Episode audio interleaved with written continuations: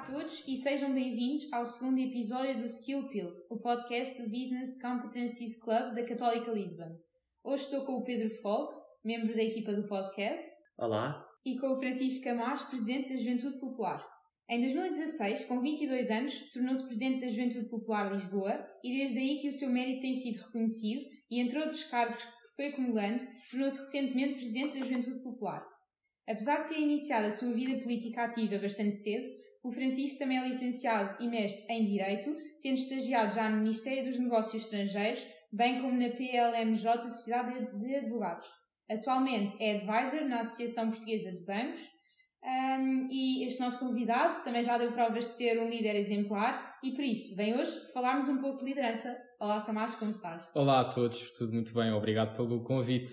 Obrigado, obrigado nós. Obrigado. Passo já à primeira pergunta, que é mais uma pergunta para podermos introduzir, para podermos introduzir-te aqui, que é como é que chegaste aqui? Como é que chegaste a esta posição de líder aqui na JP? Muito bem. Uh, olhem, uh, a descrição da Sara foi bastante completa e muito simpática.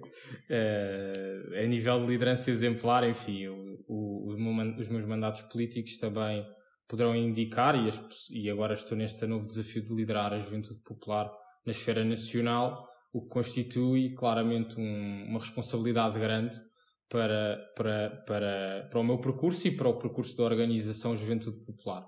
Mas, uh, indo diretamente, Pedro, à tua questão. O meu percurso não é um percurso que se diferencie muito do que eu diria que é o, o aluno comum, o aluno médio, uh, que se interessa por política. Ou seja, eu, eu estudei uh, durante 13 anos da minha vida no Colégio São João de Brito, Uh, faço esta referência porque acho que a formação que tive durante esses 13 anos contribuiu também para, para o modo como procuro liderar equipas e organizações, num espírito uh, muito próprio dos jesuítas, com, com a referência à pedagogia e à liderança inaciana, mas depois podemos aflorar um bocado este, este conceito, mas essa é um, uma grelha de leitura que eu trago no, no meu dia a dia. Já sei do do colégio praticamente há 10 anos, mas tive uma marca grande aí. Mas curiosamente, durante esse percurso, nunca tive propriamente muitas iniciativas de liderança. Estive integrado a equipas desportivas, eh, de componente mais espiritual, na dinâmica católica, mas nunca, nunca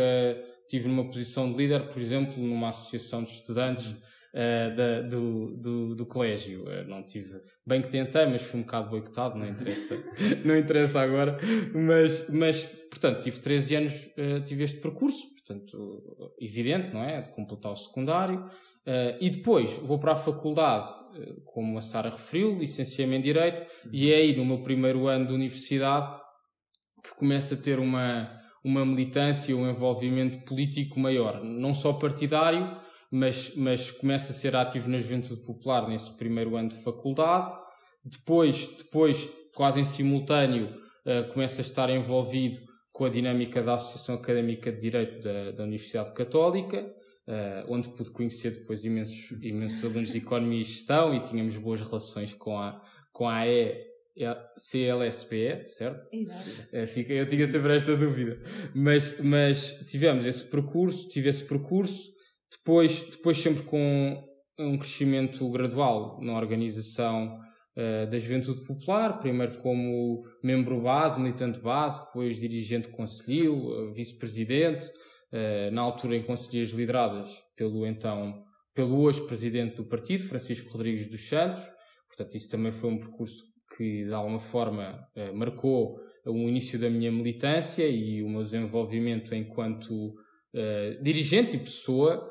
Uh, portanto, houve sempre aqui uma simbiose de, de, uh, de equilíbrio, ou seja, sim, estou e estive muito dedicado à vida da juventude popular e à vida do partido, mas isso nunca me impediu, ao mesmo tempo, de aceitar outros desafios.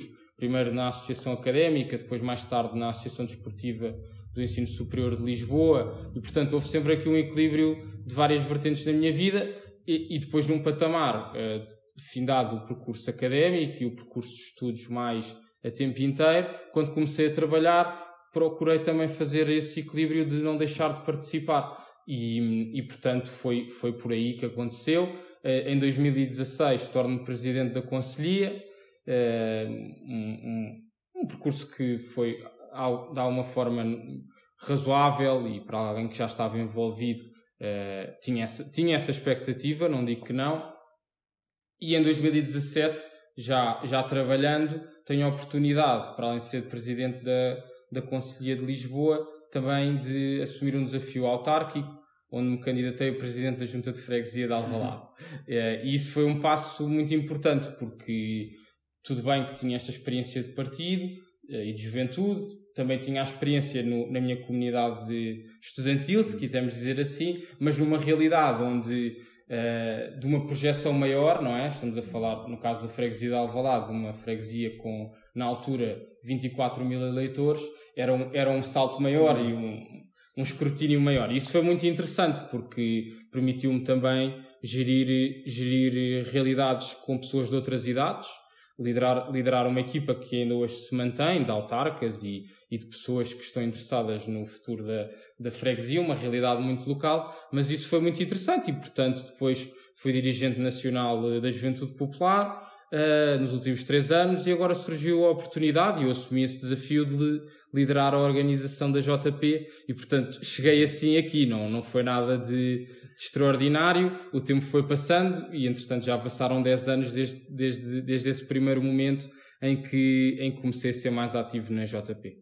Ou seja, então tudo começou com a tua educação no colégio, mas depois a tua vida mais política começou mesmo quando entraste na faculdade. E tudo aí começou a construir a tua vida política. Sim, exatamente. Okay. Foi, foi, muito, foi muito por aí. Uh, ou seja, como é óbvio, como disseste bem, as minhas referências, uh, parte das minhas bases eh, vieram de um período, surgiram num período anterior. Eu, eu gostava muito imenso de história, também tive na área de ciências socioeconómicas, mas depois fui para direito.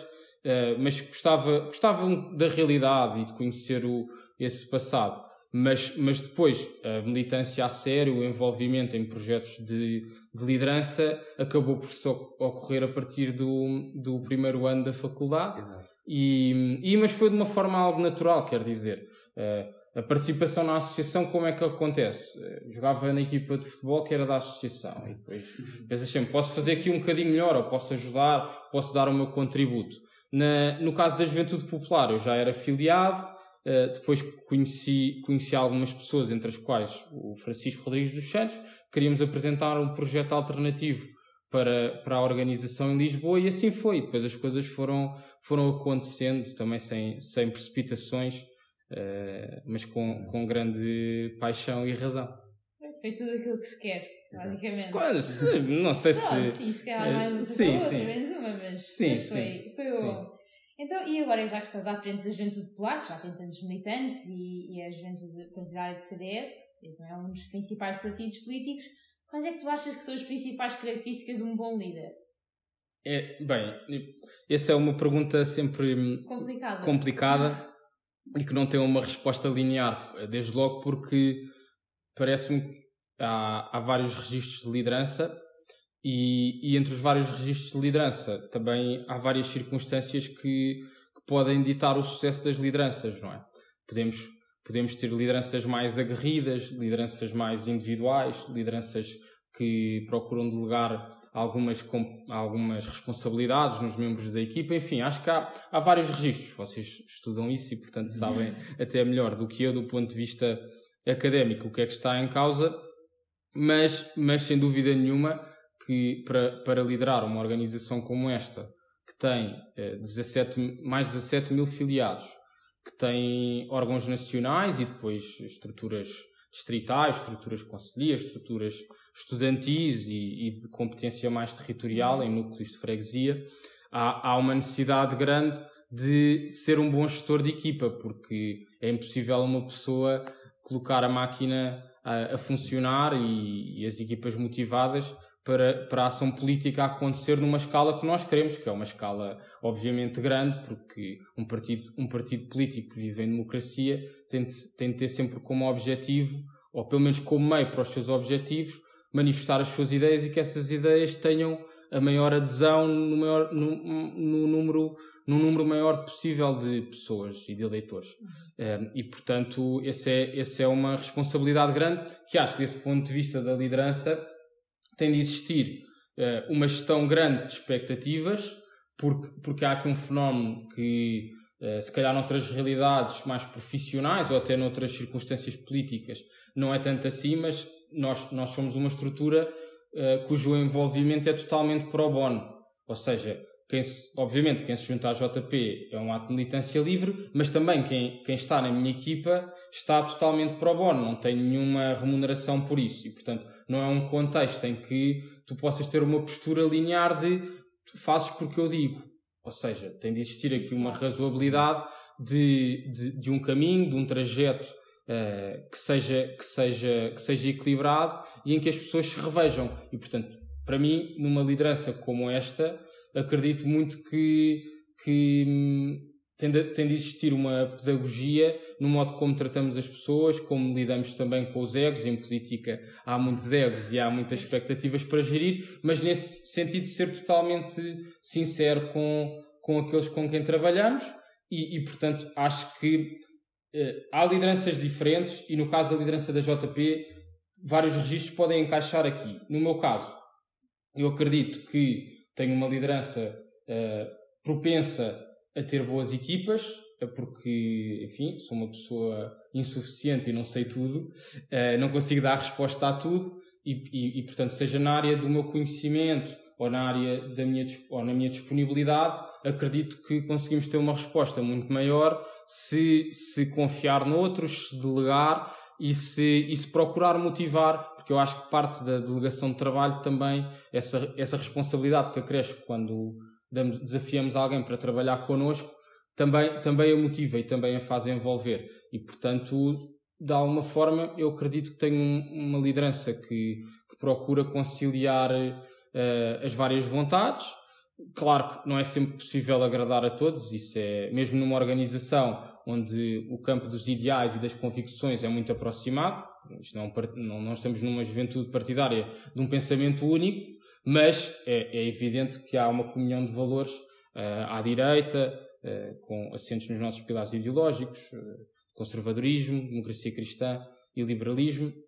Mas, portanto, esse acho que é o desafio maior numa organização como estas e, e, e, portanto, eu acredito que estamos a trabalhar para as coisas funcionarem da melhor forma e essa é uma liderança que eu acho que funciona numa organização política, mas também é replicável noutras estruturas, eh, partidárias ou não, no meio socioprofissional. Uh, e, e por isso é que há bocadinho falava desta questão da, da liderança inaciana, porque acho que é uma boa grelha de leitura para, para gerir uma organização como a Juventude Popular. Ok, então a, a tua liderança aqui no JP é muito com base na equipa e em mantê-la motivada, que, é, e que eu considero também que é muito mais difícil quando as pessoas estão aqui de livre vontade, ou seja, é essencial a motivação da equipa. Sem dúvida. E pronto, com base nisto, passo, passo à próxima pergunta, que pronto, sabemos que agora enfrentamos uma situação uh, política uh, instável, porque para além de uma crise económica que é evidente, estamos a enfrentar uma, não digo não sei se crise, mas uma grande instabilidade política para o que aí vem. E a pergunta uh, que eu vou fazer tem como base em saber o que é que é preciso fazer para manter uma equipa motivada quando não sabemos o que é, quais é que são os seus resultados e assistimos a um grande período, basicamente, de incerteza. E acrescido, acrescido a isto também uh, que estamos a fazer uma política diferente, uma política mais de casa, pronto, associada a esta pandemia que vivemos. Sim, sim, sim. Isso é, esse, é um, esse é um pressuposto claro para quem queira participar eh, na ação política neste momento, não é? Eh, não, não vivemos um período de regularidade eh, por, por várias razões. A política, mesmo antes da pandemia, já estava, já estava a mudar e a forma de, dos atores políticos interagirem com as pessoas e as pessoas com os atores políticos. Acho que, acho que as coisas foram. Acredito que as coisas já não são. já não têm os mesmos pressupostos e não é, não, não é preciso fazer uma comparação muito longínqua hoje a forma de uma organização como a nossa trabalhar não tem nada, não tem, tem, tem pouco em comum a nível de comunicação externa, por exemplo, com a JP que eu conheci quando me filiei. É, não, os tempos são outros, os, os, as circunstâncias são distintas e essa forma de motivação é um desafio é, gigantesco que eu acredito só se pode fazer de, de alguma forma com um dos, um, dos, um dos requisitos que eu acho que é importante numa liderança. Uh, mesmo numa liderança política, onde às vezes, se calhar, pode não parecer tão correto uh, ser humilde, mas para mim, para mim a, a, questão da humildade nos tempos que correm para os políticos é, é fundamental. Primeiro, porque, atenção, eu quando digo humildade não é, não é necessariamente a questão de estar cabisbaixo, só, sem, sem, sem tomar da palavra, sem assumir. Um líder tem de assumir, tem de assumir e dar a cara nos momentos difíceis, nos momentos bons também, para ganhar capital para os momentos difíceis, mas isso, isso tem de acontecer. Mas uma humildade, perceber uh, o, qual é o nosso tamanho, não é? Portanto, para mim, humildade é saber exatamente uh, as minhas dificuldades, as minhas forças para poder encarar os desafios e, dentro dessa humildade, saber, saber ouvir. Porque, porque isso é uma coisa que por vezes falta um bocado aos políticos, e não é só aos políticos mais velhos, é também aos políticos mais novos. Uh, há sempre. Isso faz parte do perfil do, de quem se envolve na política, alguma presunção, alguma, alguma intenção de eu sei sobre tudo e, e, sei falar sobre tudo. Não, acho que temos de ter, acredito temos de ter a humildade de perceber que há muitos assuntos que não dominamos, Uh, há, há, muitas realidades fora dos partidos e esse é um, é um vício natural de quem esteja muito ligado a uma organização, a uma empresa, a, uma, a uma universidade, a um contexto familiar, que é a, no, a, nossa bolha. E nos partidos isso também acontece. E portanto se nós não tivermos a humildade de perceber que a nossa realidade não é única e que há muito mais lá fora, um, esse, esse, é, é, parece-me que é, é decisivo mesmo que isso aconteça. E portanto Hoje, uma liderança política tem que ter este, esta componente da humildade, de, de ouvir os agentes externos, de ouvir a população, de ouvir as realidades e os contextos uh, de um país como o nosso, que apesar de não ser um grande país, na realidade europeia é um médio país, eh, é verdade, não, não, somos, somos 10 milhões a viver em Portugal, mas é, ainda assim é muita gente e, e, há imensas vidas diferentes das nossas. E, portanto, parece-me neste momento, esse é o, é o vetor quase essencial do, da postura e do dia a dia. E depois, a nível de motivação de equipa, uh, e, sem, e sem problema também se falar sobre isto, porque a Juventude Popular, uh, sendo uma organização autónoma do seu partido, do CDS, também é influenciada pelas dinâmicas que existem em torno do partido. O partido não vive um momento, não, não é o seu maior momento de popularidade. Uh, viemos de um resultado uh, nas legislativas desfavorável e as coisas e as coisas têm sido mais difíceis também com as restrições da pandemia, a política em casa que falávamos, mas mas para mim há, do, há duas missões claras e isso é, parece-me que é um bom é, é, um bom meio de ter as pessoas motivadas, que é atribuir objetivos muito claros e muito retos. E a esse respeito, nós, por um lado, temos um objetivo claro de liderança para formar novos líderes, e portanto, este é um caminho que de alguma forma não está totalmente dependente do que é o dia a dia do partido, porque o processo de formação de lideranças e, e de cidadania ativa, não, nós não temos de ter os 17, as 17 mil pessoas que estão na JP, não querem todas ser, uh, quer dizer, pessoas da frente de batalha. Há, há, há vários perfis até de, de, participação política e nós temos, temos praticamente todos aqui. Pessoas que gostam mais de estar na retaguarda, pessoas que gostam de estar mais a dar a cara, enfim, há várias vertentes de militância. E, portanto, essa questão da formação para nós é, é decisiva e depois também uma, uma perspectiva de, de, dentro da liberdade que nós, que nós temos, ou seja, enquanto jovens, em, enquanto jovens políticos eh, que não dependem da realidade total de, como falávamos, questões de remuneração, uma dependência que às vezes existe e também é precisa nos partidos, porque precisamos de pessoas a full time a trabalhar, mas isso dá-nos um desprendimento grande de, independentemente do CDS ter 5 ou 20 deputados, podermos apresentar as nossas ideias e, e podemos agitar as águas do panorama político. E, portanto, essa é uma motivação grande que eu também procuro transmitir àqueles que trabalham diretamente connosco, desafiá-los a, olha, se identificaste essa, esse, esse problema, vamos trabalhar numa solução possa ser realista, que possa ser ousada, que possa ser ambiciosa, e, portanto, eu acredito que esta, esta forma de fazer política, seja na componente da formação, seja na componente da intervenção, é, é, é um ponto motivador para as pessoas se envolverem. Porque, porque quando falamos dos jovens não estarem interessados eh, eh, nos partidos, isso é verdade, mas há, há uma parte, uma fatia grande das novas gerações que uh, estão interessadas em política e que sentem, sentem injustiça ou percepcionam injustiça de alguma forma e têm competências para mudar a realidade. E, portanto, isso parece-me uma, uma forma boa e, e, e isso é uma forma, de alguma maneira, não diria grandiosa, mas uh, satisfatória para, para as pessoas se motivarem a estar numa organização como a JP.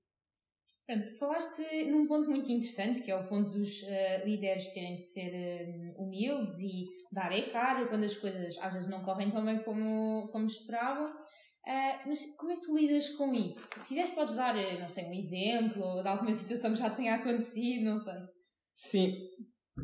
Bom, é, é, parece-me cl claro que os momentos de dificuldade e derrota nunca são aqueles que nós mais desejamos, mas também quando, quando assumimos um, uma liderança, independentemente da escala e do, e do momento em que o fazemos, a realidade é que sabemos que mais tarde ou mais cedo alguma coisa pode correr mal e fugir do claro. nosso controle. E, e, e, não é só fugir do controle.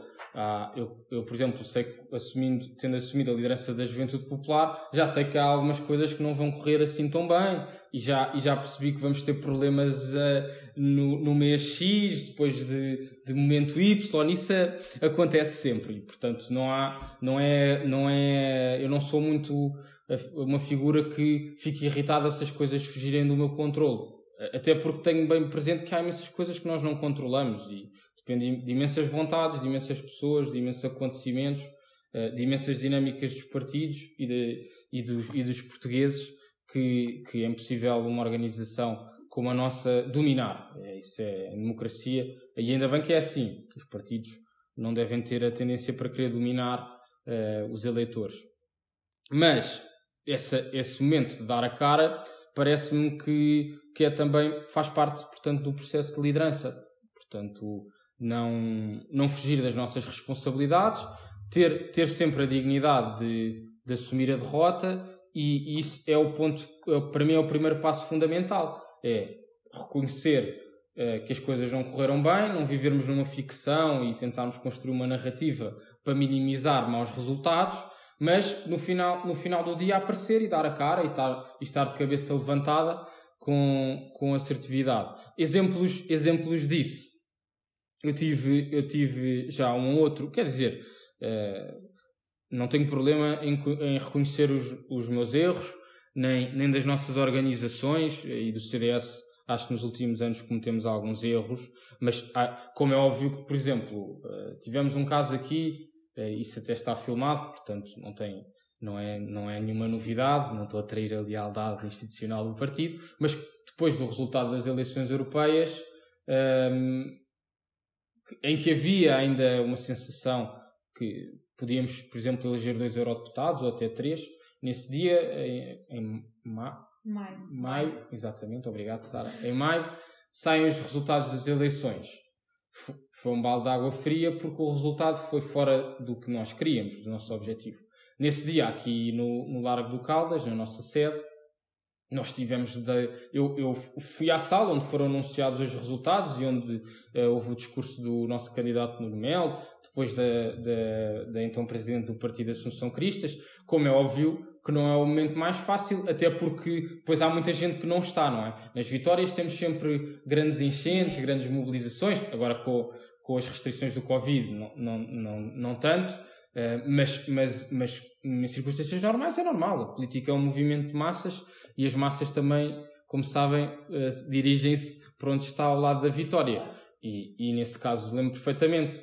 Nós tínhamos uma sala despida, com pouca gente, e, e eu estava lá uh, uh, na linha da frente a apoiar, porque, porque se, tive, se tive aquele período também convicto e o meu voto foi para o partido, e, e, procurei fazer campanha, não era uma das figuras, mas fiz campanha e procurei convencer pessoas a votar no partido é um, não, é, não é um momento agradável, mas isso é, é um.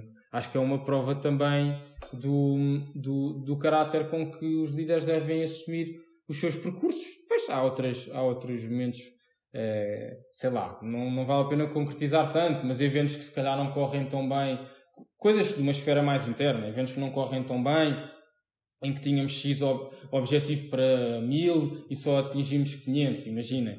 Uh, como é óbvio, quem está no processo de liderança fica, fica um bocado desiludido, porque tinha uma expectativa maior. E, e no decurso desses eventos, muitas vezes até dá vontade. Isto não correu como nós queríamos. Uh, uma pessoa até fica assim, quase a querer se refugiar daquele momento, mas não, temos, que, temos de assumir e, e perceber com, com os nossos erros o que é que se pode melhorar para o futuro. E, portanto, também essa componente do discernimento e da, e da avaliação eu considero fundamental para depois podermos agir de uma forma mais consequente nos eventos futuros.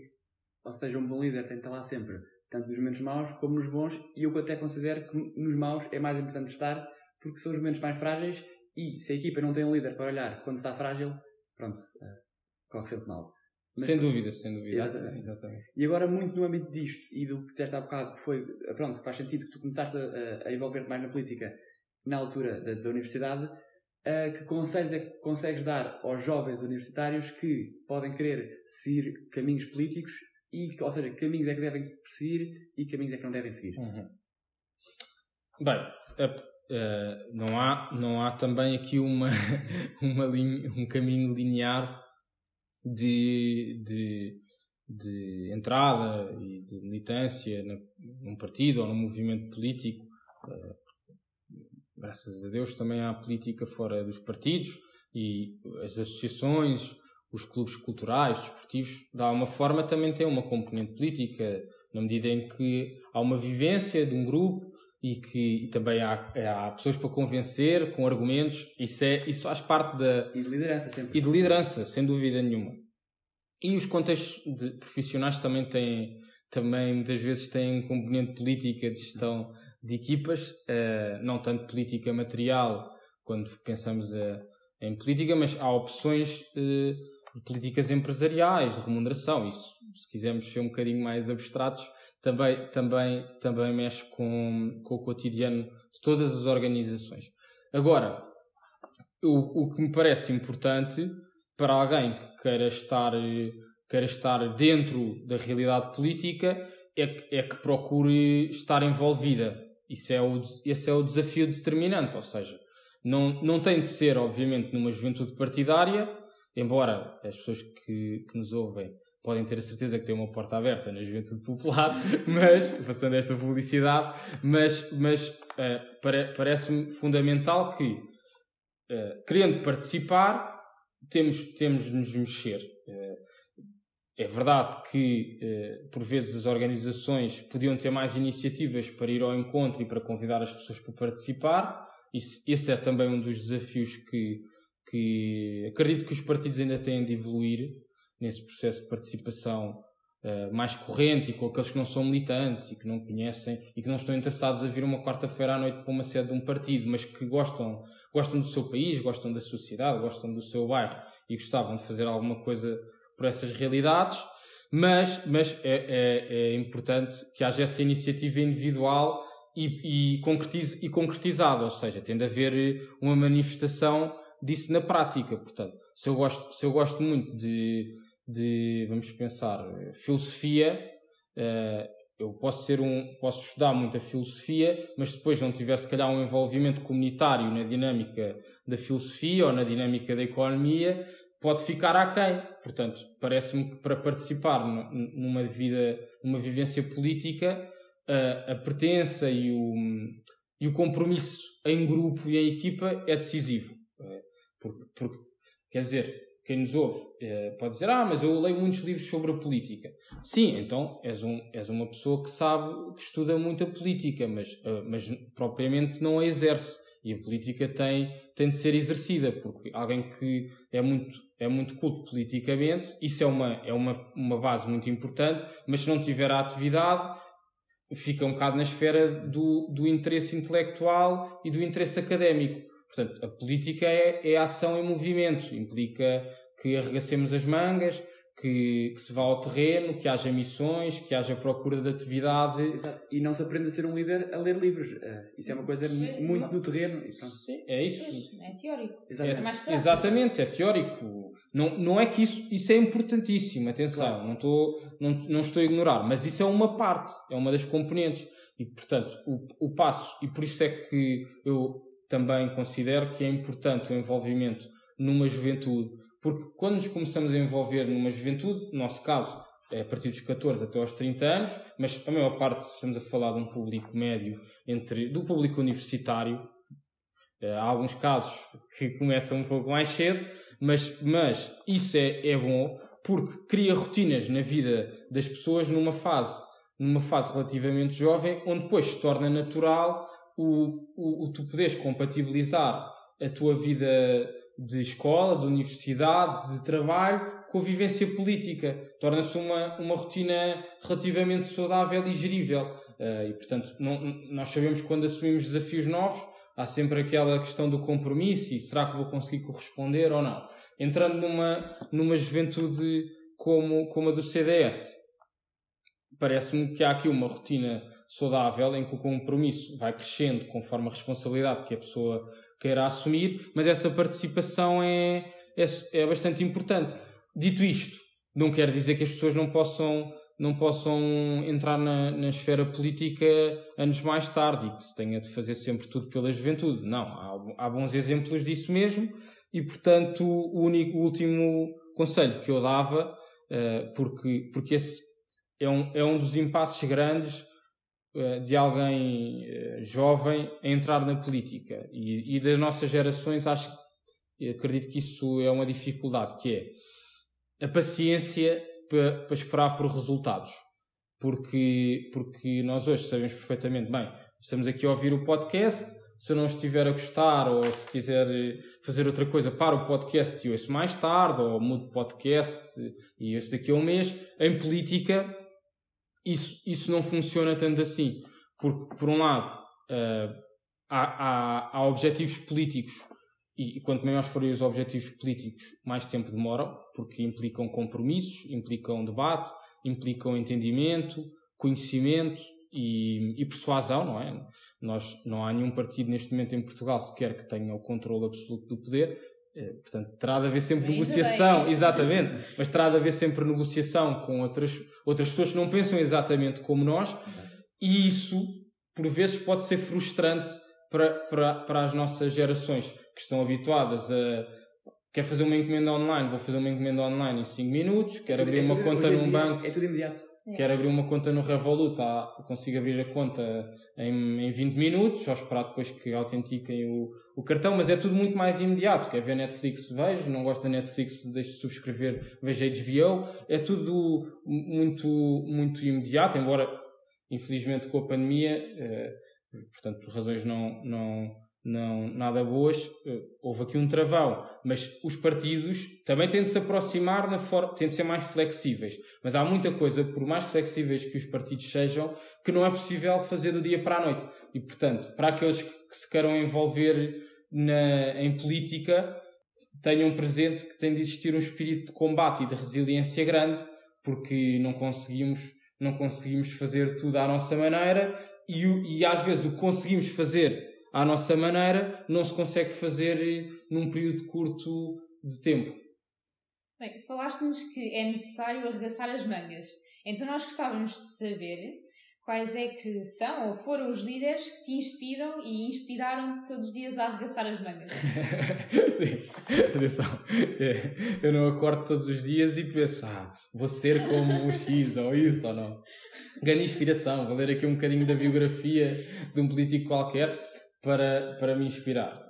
Não, isso, isso não acontece. No meu caso, há algumas referências que tenho uh, de políticos que, que admiro um, e, e, portanto, em, e em diferentes tempos históricos, não é?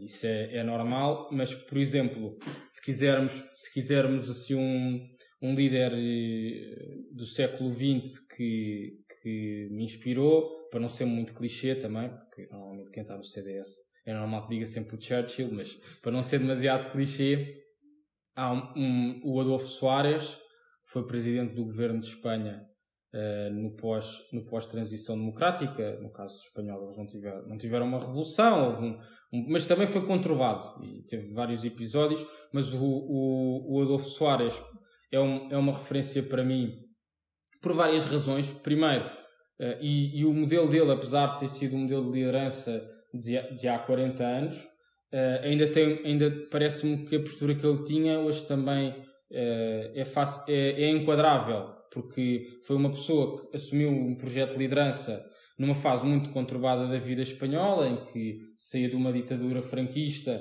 mas em que não existiu uma revolução, portanto, aqueles que eram da vida, da vida do antigo regime continuavam a participar. Depois tínhamos forças de esquerda, outras de centro, e, e o Adolfo Soares teve, conseguiu fazer uma convergência muito grande a, a favor do, de, da democracia espanhola. E isso para mim foi um, foi um ponto excepcional, sendo que, apesar desse, deste, desta procura de entendimento com pessoas que não pensavam exatamente como ele, ele não abdicava das suas convicções, até, até um dos líderes do Partido Comunista Espanhol, que hoje não existe, Uh, mas, mas na altura existia uma, uma situação muito interessante que era discutia-se em Espanha se o Partido Comunista devia ser uh, ilegalizado ou não. Em Portugal agora temos esse debate, mas que não tem comparação era um momento, era um momento de quebra de um regime, mas havia uma discussão grande uh, se devia estar legalizado ou não, e muita gente, até que votava neste, nesta figura no Adolfo Soares, a dizer ilegaliza, ilegaliza, ilegaliza, e ele nunca ilegalizou o partido porque percebeu que a melhor maneira de, de, de, de uh, ter uma organização de oposição transparente era pela via da, da legalidade e não da, da clandestinidade e até os líderes comunistas, isto para dizer o quê? Havia um líder comunista que dizia que o Adolfo Soares era o anticomunista mais inteligente que ele conhecia, porque ele conseguia fazer o combate às ideias comunistas, mas de uma forma extremamente inteligente e, enfim, depois não foi sempre a todo o tempo bem sucedido, mas também foi uma pessoa que depois soube quando sair da cena política e é, e é, uma, e é uma figura que, que, que me inspira. Uh, depois, se calhar, a realidade nacional mais longínqua, acho que Portugal teve um, teve um líder destacadíssimo, que foi Dom João II, uh, eh, um, um chefe um chef de Estado com uma visão uh, muito à frente no seu tempo, mas, mas que também soube fazer isto, que é, um, uma, há um, às vezes há uma característica dos líderes que não triunfam e que são fracassados, que é dizer, ah, eu tive razão antes do tempo, e, e, evidentemente ter razão antes do tempo pode, pode parecer satisfatório, mas do ponto de vista da manutenção do poder é mau, porque se nós desassumimos que tivemos razão antes do tempo, quer dizer que as pessoas não perceberam que nós tínhamos razão. Uh, o que parece-me que o que é útil é uh, mostrar que nós temos razão naquele tempo e, e conseguir mostrar a uma parte das pessoas, pelo menos, que temos mesmo razão e, e essas pessoas partilharem da nossa, da nossa visão sobre a realidade. E Dom João II teve essa capacidade de combater muitos anticorpos, havia conspirações, uh, isso era, enfim, uh, para quem estuda a história e, e, gosta desse período, percebe, mas não só teve a visão, como conseguiu pô-la em prática.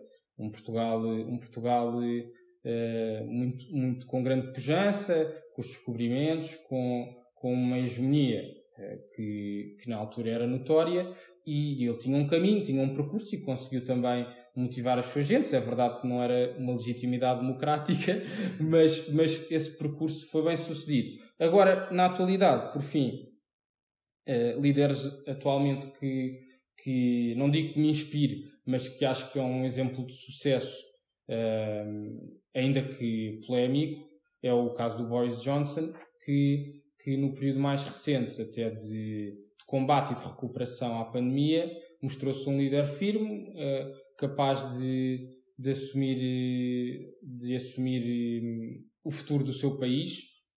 Não, não que eu me identifique com a questão do Brexit, mas acho que no presente, realmente, até com as polémicas com a União Europeia uh, e a, gestão da vacina, da AstraZeneca, ele mostrou que havia ali um, uma solução uh, e que há um combate político também a fazer. E, portanto, acho que o Boris Johnson é um líder, por exemplo, que tem, tem, tem cultura, tem visão e mostra um caminho que é para o país. Depois podemos discutir se esse é o caminho mais indicado, mas desse ponto de vista, é, ele é um líder, não é, não é um gestor corrente das operações. Por exemplo, acho que o António Costa, desse ponto de vista, é um gestor corrente das operações enquanto político. Não, não, está, nunca, não, não reformou nada no país, não está a construir futuro, está a manter o status quo e, e isso é mau para, para nós, porque nós vamos continuar aqui desejavelmente mais 60, 70 anos e, e o país não está, está a adiar reformas que, quanto mais tarde acontecerem, mais pesadas vão ser para, para aqueles como nós que, começam, que estão a estudar e que começam a trabalhar. Então é sempre bom termos pessoas em que nós pronto, admiramos e gostamos de observar e analisar as opções deles para depois aplicarmos isso à, à nossa vida. Pronto, agora passando a uma pergunta mais uh, de conclusão, que é uh, o que é que tu aconselhas ou, ou, não? O que é que tu uh, mudarias no teu percurso se tivesses, se voltasse atrás à altura em que nós estamos, basicamente, da universidade? Isso é pergunta de alta definição. Pois, isso é pergunta. Olha, não, não, vou, não, vou, não vou ter a arrogância de dizer que, que não mudaria nada. Isso também era, era um ato de, de soberba e é óbvio que durante, durante este caminho é natural que, que cometamos erros, mesmo que não sejam uh, muito pensados nem muito deliberados, e, e, mas isso faz parte desse percurso. E, portanto, uh, claro que sabendo o que sei hoje, eventualmente poderia ter feito algumas coisas de forma diferente, embora não, não considere que tenha aqui um grande, um grande pecado capital que mancha o meu currículo e que, e que me atormente para o resto da vida. Felizmente, uh, parece-me que consegui sempre, quase sempre ter o, o, o, o senso, o bom senso, a direção para fazer, uh, para tomar opções que, que se calhar não, não seriam tão fáceis, mas sendo mais difíceis eram as mais corretas. Mas, mas talvez, talvez, talvez perceber que, eh, pondo num ponto de vista do universitário, compreender que tem de, tem de existir um equilíbrio para tudo. Uh, e, e, eu na faculdade, felizmente, nunca não fiquei nenhum ano para trás, mas talvez tivesse alguns momentos da minha vida em que. Uh, porque a política depois também gera muita emoção e muito, muito fervor, muito fervor, muito envolvimento em campanhas e, e, e, parece que aquilo é que é o prioritário, quando, quando também temos responsabilidades com os nossos e com, e com o nosso percurso, obviamente. Uh, e talvez hoje consiga perceber que naquela altura não tinha talvez tanta maturidade para gerir, para gerir os, meus, os, meus, os meus tempos de estudo. Uh, estamos a falar essencialmente disto. Uh, estar na Biblioteca da Católica e imaginem estar ansioso com o evento que ia acontecer na semana seguinte e eu não estava a fazer nada, mas estava distraído com aquele evento. Portanto, eu nem estava a contribuir politicamente para nada, estava só entusiasmado ou preocupado, também variava, eh, mas também não estava a estudar ao mesmo tempo. E, portanto, para o universitário e também no trabalho, isso também é muito importante. Eh, temos uma boa gestão do nosso tempo e, e bom, bom enquadramento mental e de prioridades. Ou seja, se eu estou aqui 8 horas é para trabalhar, depois destas 8 horas posso pensar noutras coisas. Mas, portanto, talvez esse fosse um, um, um, um erro que hoje, vendo as coisas, tinha mais capacidade de tra trabalhar e de melhorar. Ok, é até um bom ponto a mudar. Eu acho que também se voltasse atrás mudaria esse ponto, se vir a conseguisse. sim, sim, mas às vezes tem uma capacidade extraordinária de, de, se, de, de concentração, porque no fundo é isto. Mas hoje sou uma pessoa mais concentrada. Eh, não, não fui sempre assim e, e distraía-me com. É, com... percebo, percebo. percebo. Ainda bem. exato, exato. Bom, então eh, este é o fim deste nosso segundo episódio. Muito obrigada, Camacho. Muito obrigado também pelo convite, Sara e Pedro. participar obrigado aqui connosco hoje. Acho que ficou um podcast ótimo. Uh, e para todos aqueles que nos ouvem, nós voltamos muito em breve com um novo episódio. Portanto, obrigada e até lá. Obrigado. Obrigado também.